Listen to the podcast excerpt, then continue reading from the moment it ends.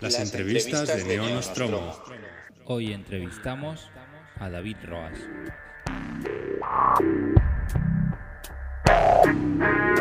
Bienvenidos a este episodio especial de Neo Nostromo, en el que vamos a entrevistar a David Roas. David Roas es uno de los mayores expertos en literatura fantástica del país.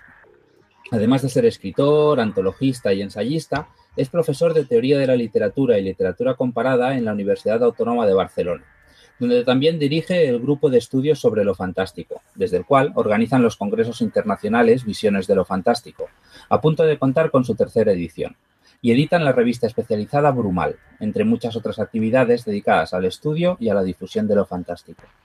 En el episodio anterior os hablamos del monstruo fantástico, un libro en el que David actuaba de editor para recopilar artículos que hablaran de la figura del monstruo desde perspectivas muy diversas. Bueno, antes que nada, bienvenido David y gracias por acceder a, esta entrevista. Un placer, yo encantado de, colaborar con vosotros. Bueno, yo creo que, la primera pregunta, dado, dado que esto viene a raíz de la, del libro del monstruo fantástico, es ¿qué es un monstruo? Tú, yo, nosotros. El monstruo, el monstruo fantástico sobre todo, que es el que, el que hemos trabajado en el, en el, libro y en el congreso, no el monstruo real, que ese sí que da miedo porque ese lo tenemos al ladito de casa, el banquero, el político, es el monstruo creado por nuestra imaginación para representar lo que, lo que en el fondo nos da miedo. Nos, nos da miedo y nos atrae. Yo creo que el, gran asunto del monstruo que a veces olvidamos es eso, ¿no? Como el monstruo es una figura mítica que lo que hace es representar nuestros miedos pero también representar nuestros deseos, nuestros deseos ocultos, los deseos que no podemos eh, manifestar, ¿no? que estamos reprimiendo. Piensa Mr. Hyde, piensa Drácula, piensa ciertos monstruos que además de ser terribles, amenazadores, son seres que cumplen esa función un poco catártica. Yo me encantaría ser Hyde, ¿no? me encantaría en el momento que estoy cabreado con alguien, pues chafarle la cabeza o coger a un hombre o a una mujer y violarlo o lo que sea, ¿no? Hablo exageradamente, pero es la idea, ¿no? La idea del monstruo y eso nos da miedo. Nos da miedo tanto el miedo, es decir, el ser que no conocemos, del ser que viene de la muerte, etcétera, a el, el ser que, que, encarna esos deseos ocultos. Yo creo que el monstruo se mueve, insisto, ¿eh? el monstruo inventado, el monstruo fantástico, el monstruo que es producto de la imaginación y de la ficción está ahí. Muy bien, muy interesante. Y yo creo que en el libro queda claro algo que, que cualquiera que le guste un poco la literatura fantástica pues intuye, ¿no? La, la, las múltiples maneras que hay de acercarse a la figura del monstruo, pues para ver cómo funciona en la literatura. De hecho, el libro es, es, muy amplio, tiene bastante, una cantidad bastante elevada de artículos, como decimos, pues muy diferentes. ¿Ha sido muy difícil realizar la selección? ¿Cómo, cómo ha sido la, la construcción de este volumen? Sí, a ver, más que difícil ha sido penosa, en el sentido de que a mí me hubiera gustado publicar más, más eh, artículos del Congreso. Presentaron alrededor de las 125 propuestas eh, que se leían allí entre conferencias invitadas y, y, gente que pues, participó como comunicante, ¿no? con esas charlas de 20 minutitos que después se convierten en artículos largos. Claro, el, la crisis, el problema de la universidad, todas estas cosas a las que uno puede acudir, de algún modo justificaron la imposibilidad de publicar más. Eh, del primer congreso sacamos tres libros, nada menos, y aquí pudimos hacer este libro y un monográfico que salió en, nuestra revista, en Brumal, y de algún modo entre los veintipico artículos que la editorial pues, pues, pasó a un comité de, de digamos, de, de jueces ciegos, de los 24 dejó 21, creo que el libro está formado por 21, quitó tres que consideraban que científicamente no estaban a la altura necesaria del libro. Y después en el, en el monográfico yo creo que sacamos unos 5 o 6 textos más, es decir, 30 de ciento y pico, que evidentemente yo no hubiera publicado los ciento y pico, pues... Y entonces el libro, eh, la justificación un poco de cómo funciona, es dar un poco de, de, de cabida a todo. Es decir, yo mi idea eh, era que el libro de algún modo viéramos un poco lo que fue el Congreso. Tanto trabajo sobre literatura, como trabajo sobre cine, como trabajo sobre, sobre teatro. Es decir, que no hay solo literatura narrativa en el sentido estricto, sino todas las artes que, que, es en lo que nosotros trabajamos, porque el Congreso está abierto a todas las artes y a todas las lenguas. Con lo cual, esa era la idea, ¿no? Lo que, lo que tú decías, ¿no? Las mil y una formas de estudiar el monstruo, porque el monstruo, como, como llamamos al Congreso, tiene mil y una caras. No hay una forma única de, de ver, entender y, estudiar al monstruo. También dimos cabida un poco a monstruos que estaban no en el estricto lugar de lo fantástico, por ejemplo, Voldemort, que yo creo es un monstruo que pertenece al mundo de lo maravilloso. Creo que también había algo por allí sobre Cyborg, si no recuerdo mal. Eh, después estaba el monstruo de la, transexualidad, ¿no? que Lola Robles en un artículo estupendo planteaba, que a veces era un monstruo puramente fantástico, a veces era un, monstruo más, mm, no sé cómo llamarlo, biológico, genérico, que no. Fantástico, pero era eso, ¿no? que tú decías, un poco dar una especie de catálogo de posibilidades en torno al monstruo, sin cerrarnos a perspectivas muy, muy diversas. Muy bien. De hecho, eso que decías de, de que idiomas distinto. Eso es algo que como lector me sorprendió porque no me lo esperaba, porque no es, no es lo habitual en libros de divulgación. Quizá en publicaciones científicas es más así, ¿no? Pero que de golpe te encuentras un artículo en portugués, de golpe uno en francés, uno en catalán. Claro, a ver, el Congreso funciona así. Nosotros trabajamos con siete lenguas y siempre, gallego no, no sé qué pasa, que no viene, no viene nadie en gallego, pero sí en portugués. Y sí que trabajamos con las seis lenguas, con lo cual a mí me daba no sé, siendo un libro científico, un libro académico, no un libro de, divulgación más, digamos, hecho para un público muy grande, me pareció bien respetar la lengua en la que la persona se había expresado en el Congreso y en la que había escrito el, artículo. También piensa que si hubiéramos querido a lo mejor traducir y publicar con calidad, a lo mejor hubiera habido que pagar dinero por traducir y eso también hubiera encarecido el, el proyecto, ¿no? Pero sobre todo mi idea es respetar mucho las lenguas en las que todo el mundo habla. Me parece que lo, lo fundamental en un nivel, ya digo, académico, en el que más o menos, aunque no las hables, las puedes entender o leer, tres o cuatro o cinco lenguas, pues yo creo que era, que era útil. Es verdad que, el otro día oyendo tu reseña, es verdad, ¿no? Que según qué tipo de lector se acerque puede decir, ostras, a lo mejor en inglés lo leo, pero la que está en francés o la que está en portugués no la leo. Los que no están en Cataluña dicen, uy, un texto en catalán, qué miedo, ¿no? Yo creo que hay que respetar a la lengua de, cada cual y, ya está. Sí, sí, sí, a mí me parece perfecto eso. Así que pensaba que valía la pena decirlo. que sí, que sí, claro. Y de hecho el artículo en portugués, que ahora no me acuerdo exactamente de, qué, de qué escritor era, ¿no? Que era uno que yo no conocía. Monteiro Lobato, ¿no? Monteiro Lobato me pareció súper interesante ese concepto. Muy bueno, es un autor increíble, muy bueno. Muy bien. Luego, uh, una pregunta que yo creo que da pie a hablar de diferencias entre géneros o entre subgéneros, ¿no? Y que es algo de lo que tú ya has hablado en otras de tus obras y que está muy presente en, otros artículos, como por ejemplo precisamente el de Sara Martín de Voldemort que, que tú decías, ¿no? ¿Qué diferencias crees que existen, que existen entre el monstruo como lo trata la literatura, la literatura fantástica y el monstruo como lo trata, por ejemplo, la ciencia ficción? Yo creo que Sara Martín da algunas pistas en ese sentido. Sí, a ver, no, es buena, buena pregunta porque, a ver, a veces son cuestiones en las que nos metemos más desde dentro de la teoría y dentro de la cosa científica, a veces un poco y que el lector, en el sentido del público medio, que es el que pues, muchas veces se acerca a este tipo de géneros, no se va a plantear nunca. Pero yo creo que son cosas interesantes a, tener en cuenta. Yo la principal diferencia es que el monstruo fantástico es imposible y el monstruo de la ciencia ficción, el monstruo de la fantasy, el monstruo pensemos desde, desde Tolkien a Harry Potter pasando por, yo sé, por muchas cosas, ¿no? Por el cuento de hadas.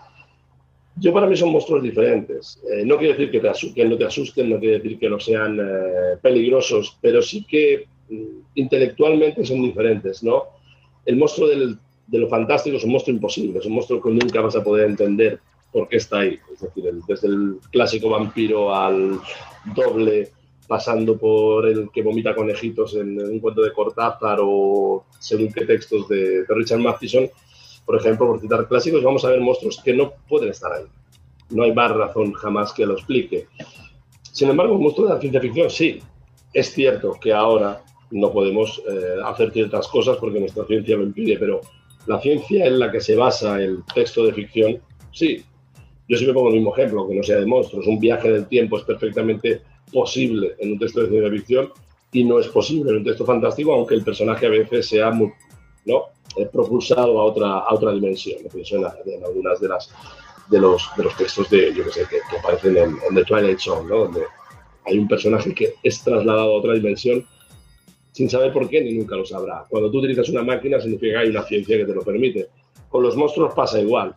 De algún modo el monstruo de Frankenstein ya es un monstruo posible, es un monstruo en el que la ciencia, con muchas comillas, permite ¿no? reconstruir ese ser a partir de piezas de un cadáver o el cyborg de, de Blade Runner entra perfectamente en la posibilidad.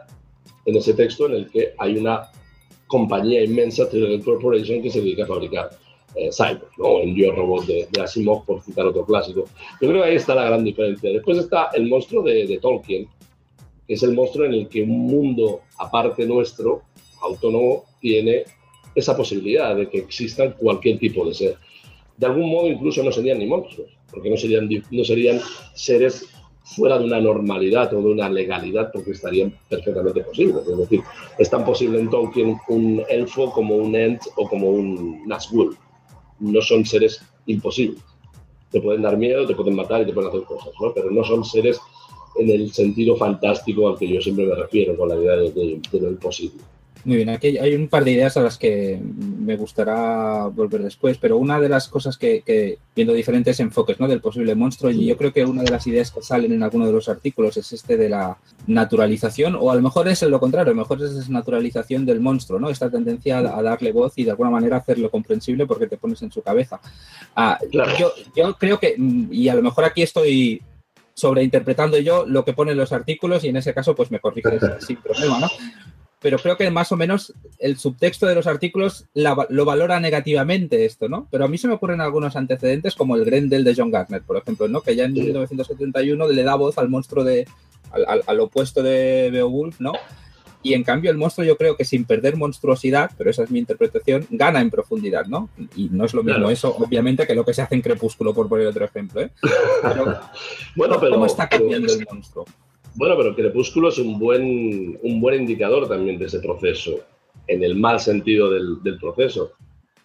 Es cierto que el monstruo ha cambiado, porque todos nosotros hemos cambiado y porque nuestros miedos han cambiado y porque el terror envejece mal y lo fantástico envejece mal. Es decir, cómo cuesta, yo con mis alumnos me cuesta realmente a veces esfuerzo hacerles proyectarse en una película como Nosferatu, la, la, la de Murnau, porque se ríen.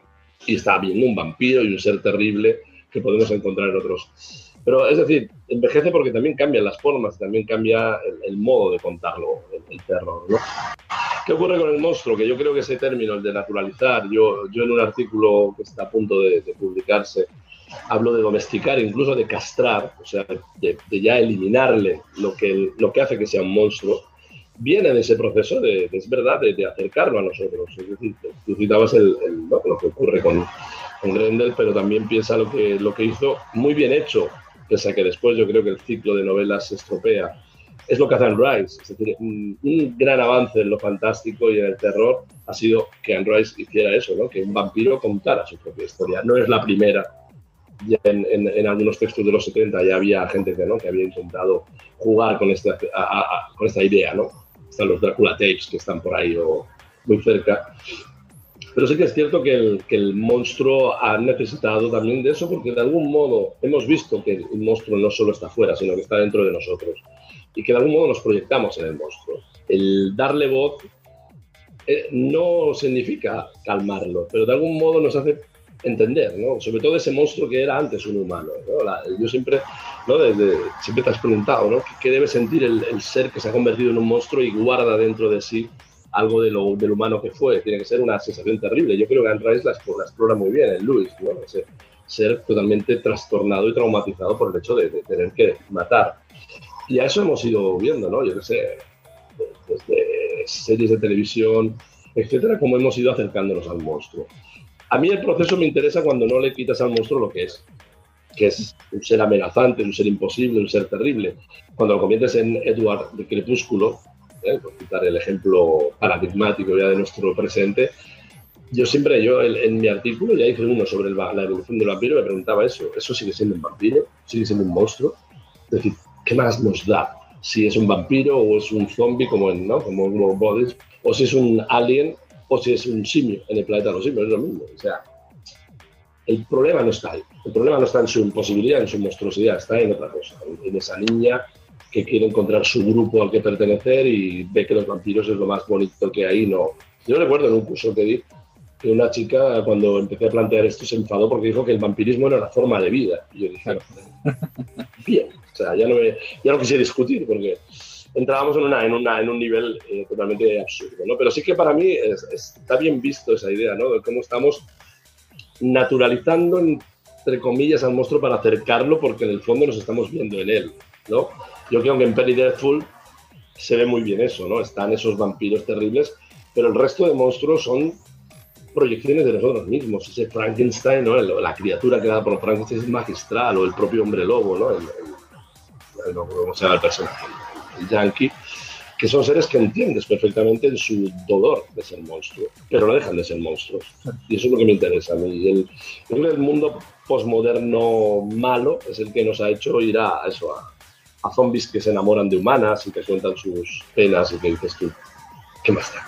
Sí, eso yo creo que, que que también era una de las preguntas que tenía pensado hacerte, ¿no? Un poco que has cambiado la figura del monstruo, ¿vale? Pero en realidad lo que está cambiando también, ¿no? Y cambia continuamente es la percepción que tenemos de la literatura fantástica. Si, si lo aceptamos como una literatura en la que en algún momento hace de entrada algo que infringe las normas de la realidad tal como las conocemos, ese tal como la conocemos cambia, ¿no? Porque la visión de lo que es posible y no es posible cambia en la sociedad. O incluso, incluso yo pensaba mientras leía el libro en la misma época, ¿no? Según las percepciones y las creencias de cada lector, todos conocemos a gente que creen cosas que para nosotros son, son imposibles, Y, ellos lo verán desde el otro punto, ¿no? O sea, que son un poco los, los paradigmas pero de los que parte cada uno. ¿Cómo cambia la percepción de la literatura fantástica o cómo se transforma la literatura fantástica a medida que cambia pues, la percepción de la realidad que tiene la sociedad?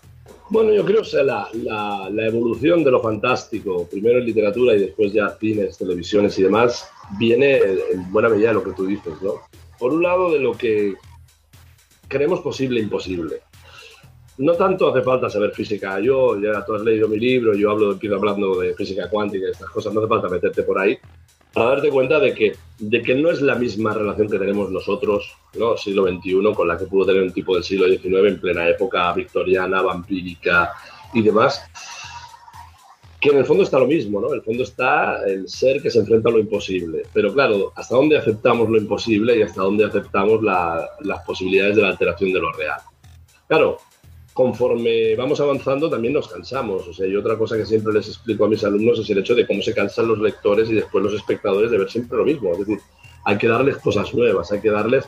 Y yo creo que una de las cosas que ha hecho lo fantástico, pese a que todavía el cine y sobre todo el cine blockbuster sigue explotando ciertos tópicos, es acercarnos a nosotros, es decir, ambientar las historias y, yo aquí me meto yo como escritor también, lo que me gusta es ver lo fantástico en el día a día normal de una persona cualquiera ni caserones encantados, ni grandes aparatos ¿no? terroríficos, incluso yo que soy muy fan de Lovecraft, ni grandes monstruos, sino cómo en tu día a día cualquier cosa que deje de funcionar como esperas puede provocar esa sensación inquietante de lo fantástico.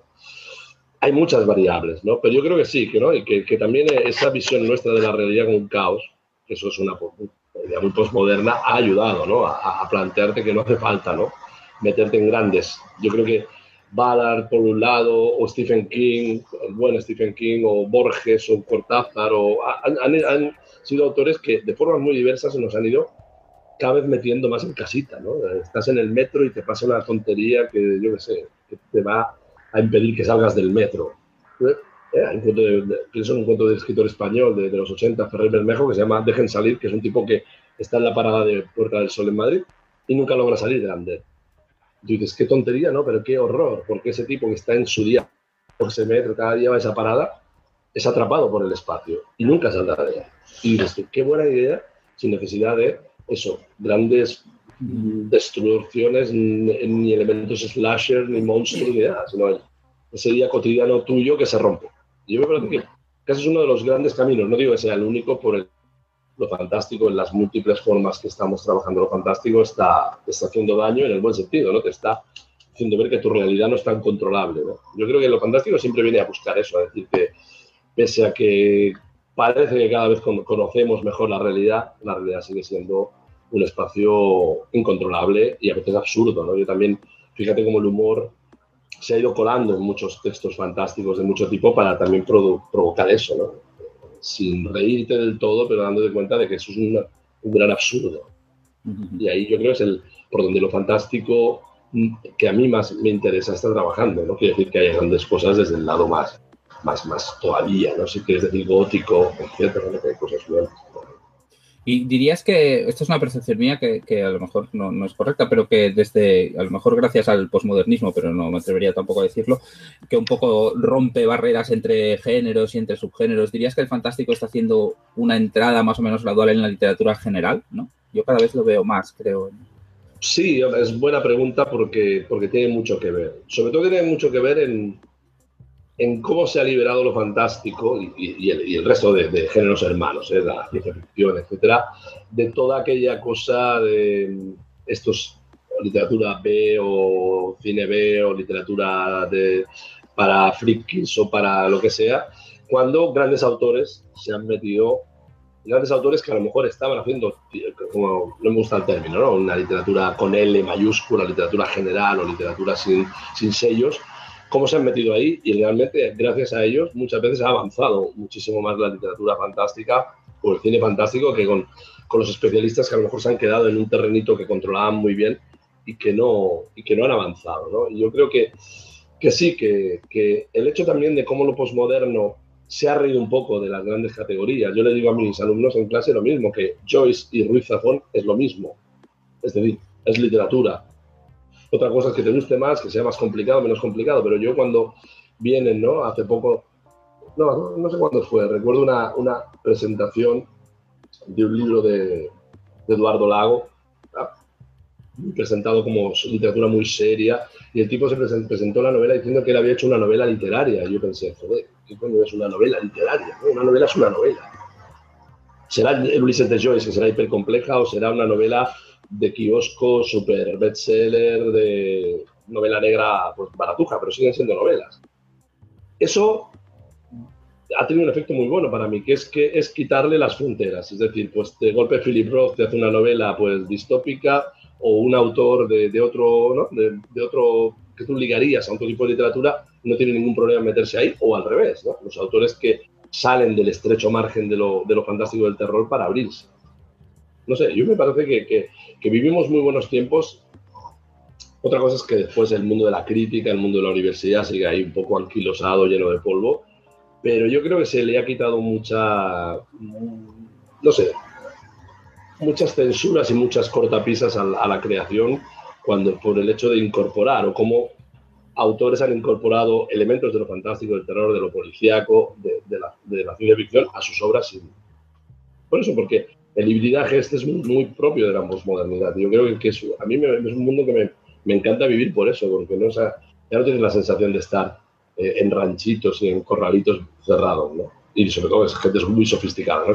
Bueno, todavía queda Javier Marías por ahí, toda esta gente que vive en una, ¿no? en una cueva de cristal aparte del mundo.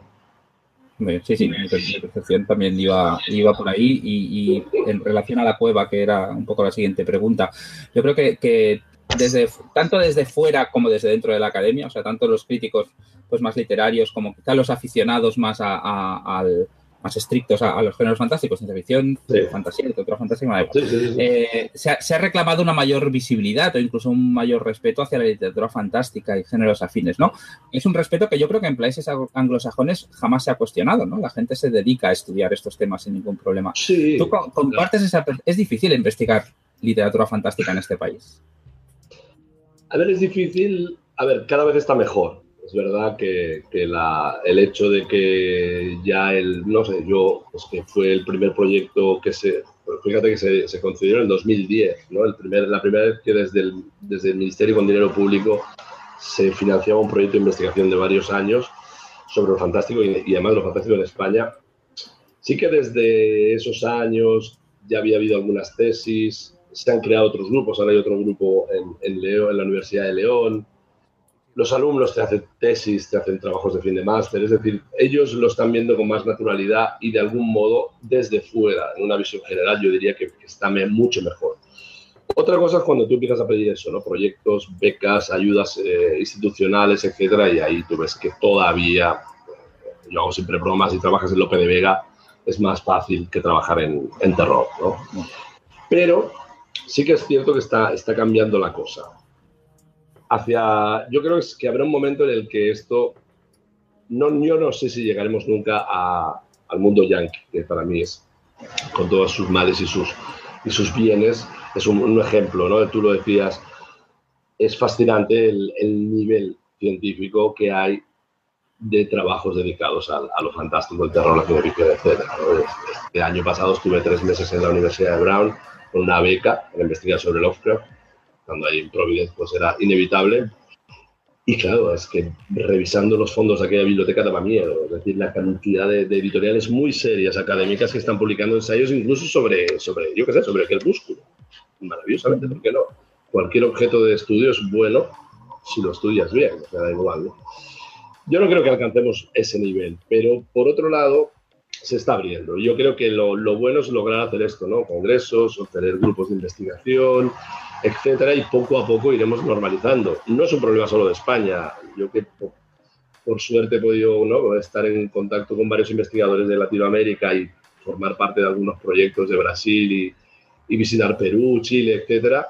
En todos lados está igual, o sea, la academia de golpe y la propia historia de la literatura descubrieron que tenían literatura fantástica, que tenían cine fantástico, cine de terror, y ahora están empezando a aparecer grupos. Fíjate que llevamos mucho tiempo de retraso con el mundo francés, que también es un, ¿no? es un, ejemplo a seguir del mundo académico, pero aquí cuesta mucho, o sea, todavía no hay una presencia clara en los planes de estudio de esto. O sea, yo doy en mi máster, en el máster de teatro comparado de la autónoma, unos, unas cuantas sesiones sobre lo fantástico desde un punto de vista teórico, literatura, cine, etcétera. Pero bueno, yo creo que lo interesante es que los alumnos asuman que esto es un, un objeto de estudio y ya está. Otra cosa es el mundo, si me permites, del otro lado, es decir, cómo el mundo de la universidad se ha encargado de separarse y de decir esto no, toca, pero también el, otro mundo ha dicho, uy, estas cosas pasan en la universidad, no nos interesan porque a ver si se mete la universidad o la academia y nos van a quitar la autenticidad, ¿no? la pureza. Y a veces el, el mundo, si me permite, es freak, ¿no? el mundo del, del lado de la, ¿no? del, del, fandom y de todo eso, también ha visto con malos ojos a veces que se organice esto, ¿no? como diciendo, uy, estos vienen a meterse en donde no deben. ¿no?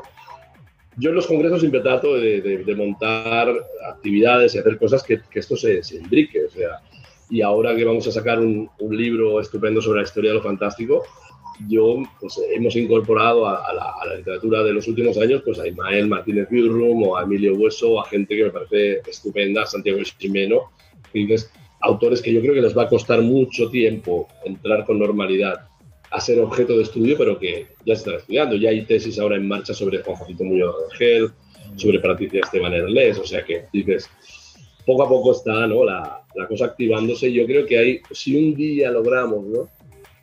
que la Hispacón no vaya solo solo por su lado y los congresos universitarios vayan por el otro, que logremos ahí ¿no? unirlo, yo creo que mejoraremos la, el estado de las cosas. Estoy, estoy convencido de eso y, y, creo que, que, poco a poco sí que va cambiando. Sí, sí, Yo, sí. Es difícil, es difícil.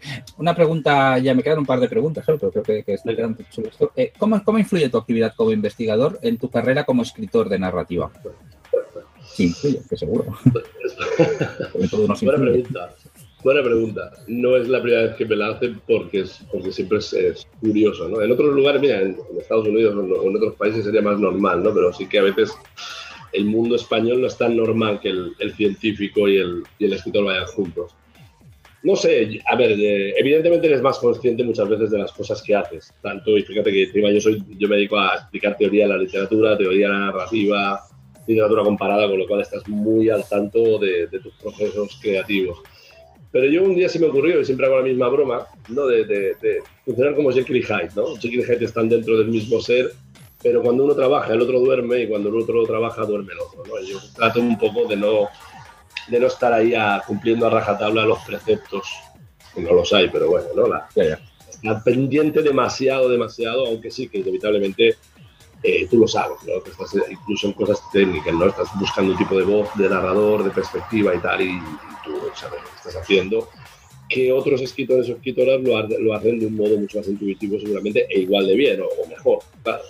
Pero sí que está ahí, ¿no? Y sobre todo cuando ya te metes en, lo, en cuestiones ya de escribir un texto fantástico, un texto de terror, sí que a veces estás ahí explorando, buscando... Claro, eres mal, mal, mal lector, ¿no? Porque estás demasiado acostumbrado y entonces tú mismo estás diciendo, esto no, esto no va a funcionar, esto no se lo cree nadie, esto es una tontería, porque lo has visto mil veces. Y a lo mejor tu peor enemigo eres tú en ese sentido, ¿no? De cómo de golpe un argumento que te parece estupendo y pues, joder, pues esto lo he leído, lo he visto en tal sitio y que otro lector que no sea tan, tan, ¿no? tan, tan friki del tema pues lo pasaría por delante y ya pues para adentro, ¿no? Estupendo el cuento y tú dices, no, ya no quiero publicarlo, escribirlo porque a mí ya me suena a conocido. Pero bueno, digamos que trato de que Jekyll y Hyde no se maten, sino que convivan como hermanos ese respeto. Muy bien. Y un poco para acabar y para, para dar a conocer a algunos autores más. ¿no? Tú eres un gran defensor de figuras como Cristina Fernández Cubas o Fernando Iwasaki, por, por, mencionar a dos solo. Además de ellos, ¿cómo valoras el estado de la literatura fantástica en nuestro país? ¿Qué, qué otros autores recomendarías a, a, los oyentes del podcast? Bueno, acabo de antes mencionar a dos que son, además Ismael es amiguete, Ismael, eh, digo, a Emilio no lo conozco en directo, pero sí que lo, lo he leído y lo, lo sigo. Yo me parece que son dos, dos, personas que están haciendo cosas muy diferentes, a veces con conexiones, ¿no? Creo que cuando ambos se ponen más góticos, ¿no? Ismael en, ¿no? en, en Una mujer abrazada a un cuervo o Emilio en Diástole, pues sí que tienen conexiones. Creo que son autores que son muy interesantes, ¿no? Eh, después yo, yo soy muy, muy, fan de Patricia Esteban Erles, es una autora que está haciendo muchas cosas fantásticas, pero sí que es, es, es ese tipo de autores que me pasa a mí, ¿no? Que, que quizá no, no, estamos tan presentes en, para cierto tipo de lectores, para cierto tipo de lectores que vienen pues, del mundo del fandom o del mundo de, de, de la, del, del mundo de la red, que quizá están como un poco más al margen de un cierto tipo de literatura que no está publicada en cierto tipo de editorial o que no viene ya con un sello, ¿no? Por ejemplo, yo, a Iwasaki para mí es un grande de lo fantástico y del terror. Yo creo que es un libro de microrelatos, además, con lo siempre complicado que es y porque no es fácil hacer buenos microrelatos. Todo el mundo hace microrelato, pero yo creo que, que, que, lo hacen muy bien y son ciento y pico microrelatos todos de terror fantásticos, a veces con humor y después Cristina para mí eh, siempre ha sido un fenómeno, ¿no? Porque yo con Cristina, pues en los últimos años hemos hecho muchos, incluso el congreso que, que hacemos ahora es una parte de, del congreso está dedicado a ella. Yo siempre he sido muy defensor porque he sido una autora que en el mundo de la literatura española, de la narrativa en española, ha sido siempre, ¿no? Una de las, y es una de las grandes maestras del cuento. Pero yo me he encontrado con gente, ¿no? En congresos, en reuniones, en cosas más, pues, Pacón y tal, que no sabían quién era Cristina Fernández Cubas. A mí me, yo me, me, horrorizaba, ¿no? Por decir, pero si, sin esta mujer el, el, cuento fantástico en este país no sería lo que es, ¿no? Es una grande. Y el último libro está a la altura de los anteriores. No es que me digan, no, es que escribí una vez un libro bueno. No, no, es que Cristina es de las... Se prodiga poco y eso es, creo, también un elemento importantísimo, ¿no? Y después ya, no sé, hay, hay autores, ahora me, como siempre te empezaría a decir, y te fallaría, ¿no? Pues hay gente que está haciendo cosas muy buenas. Yo, por ejemplo, eh, Félix Palma me parece un cuentista magnífico, y sus novelas, la última que ha hecho a, cuatro manos con su pareja no la he leído, me la mandó, pero yo soy muy fan del, mapa de, las tres mapas del tipo, me unas novelas muy bien hechas. Eh, hay gente que no podrá leerlas, seguro, porque dirá que es una novela como muy, muy ¿no? de freak del, de ese tipo de literatura, ¿no? de parodia en el buen sentido de lo victoriano, etcétera. Pero yo creo que las novelas son muy, muy interesantes. Yo entiendo mucho el éxito que ha tenido aquí y fuera de, del país. ¿no? Y son autores que a mí me, me, interesan mucho. Eh, Rubén Sánchez Trigos había leído cosas de Santiago Simeno me, me interesa. Uh, ¿Quién te diría yo más? Ahora tenía yo que ir aquí detrás de mi espada y buscar para no fallar, ¿no? Pero yo creo que estos autores que menciono son uh, realmente los que por ahí están haciendo cosas que, que, me interesan, ¿no? Me estoy ahora leyendo lo último de Emilio, lo que le ha publicado Gigamesh, aún no tengo opinión, con lo cual me la, me la guardo. Pero no sé, yo creo que, que, que son gente que está haciendo cosas muy, muy interesantes me interesan más los autores que se, alea, se, alejan de los caminos muy trillados. O sea, a mí me, enfada, y sobre todo también en el mundo anglosajón, cuando veo, pues, no, cuando veo demasiado la sombra de Stephen King. ¿no? A mí Joe Hill, su hijo, me, me, gusta, me interesa, me lo paso bien, pero a veces me noto la, la influencia de papá detrás, ¿no? Y que seguro que no es una influencia voluntaria, ¿no? Que es meterte en un tipo de camino ya, ya hecho, ¿no? Pero yo cuando los autores se alejan de, de ese tipo de historias son, no sé, yo, son los que con los que me lo paso realmente mejor, cuando veo que, que me están tocando la fibra de lo, de lo que a mí me inquieta. ¿no? Y. Ismael, por ejemplo, ha hecho cosas muy interesantes, ¿no? cosas muy distópicas, cosas muy, no sé, se ha movido en, en... Ahora se acaba el último libro de, de, cuentos que el otro día le, le, me reía yo con él porque le ha puesto eh, Invasiones y mi nuevo libro que lo entrego estos días y que a ver cuándo, cuándo sale, se titula Invasión. Y digo, joder, tío, no van a, no van a, yo ya no puedo cambiarlo porque llevo como un año y pico publicando cuentos por ahí sueltos y todo, en todos digo, ese saldrá en el libro Invasiones, Invasión, con lo cual digo, pues compartiremos estantería y que nos confundan. uno vaya a buscar invasiones y hay invasiones y al revés. Veremos. Muy bien. Muy bien, pues yo no tengo más preguntas, creo que, más o menos hemos tocado todos los palos, interesante. Bueno saber lo de los dos libros que has mencionado, ¿no? El de la historia de lo fantástico en España y el de invasión, estaremos pendientes. el de historia sale ahora, o sea, estos días tienen que llevar, llegar los libros. Haremos presentación en, en Gigamesh el ah, viernes 16 de junio. Si no recuerdo mal, déjame ahí. Sí, 16 de junio. O sea que ahí haremos presentación eh, y después en 15 días está el Congreso, con lo cual ahí también le daremos un poco más de salida, pero la idea es presentarlo en, en Gigamesh ese, ese viernes 16 por la tarde. y yo creo que es un buen libro que... Ahí sí que es un libro que está hecho desde el mundo académico, es un libro pues denso, pero yo creo que a la persona que le interese lo fantástico en España o que piense que no hay fantástico en España o que son cosas menores, yo creo que va a alucinar mucho, porque es un libro sobre narrativa, teatro, cine, televisión y cómic.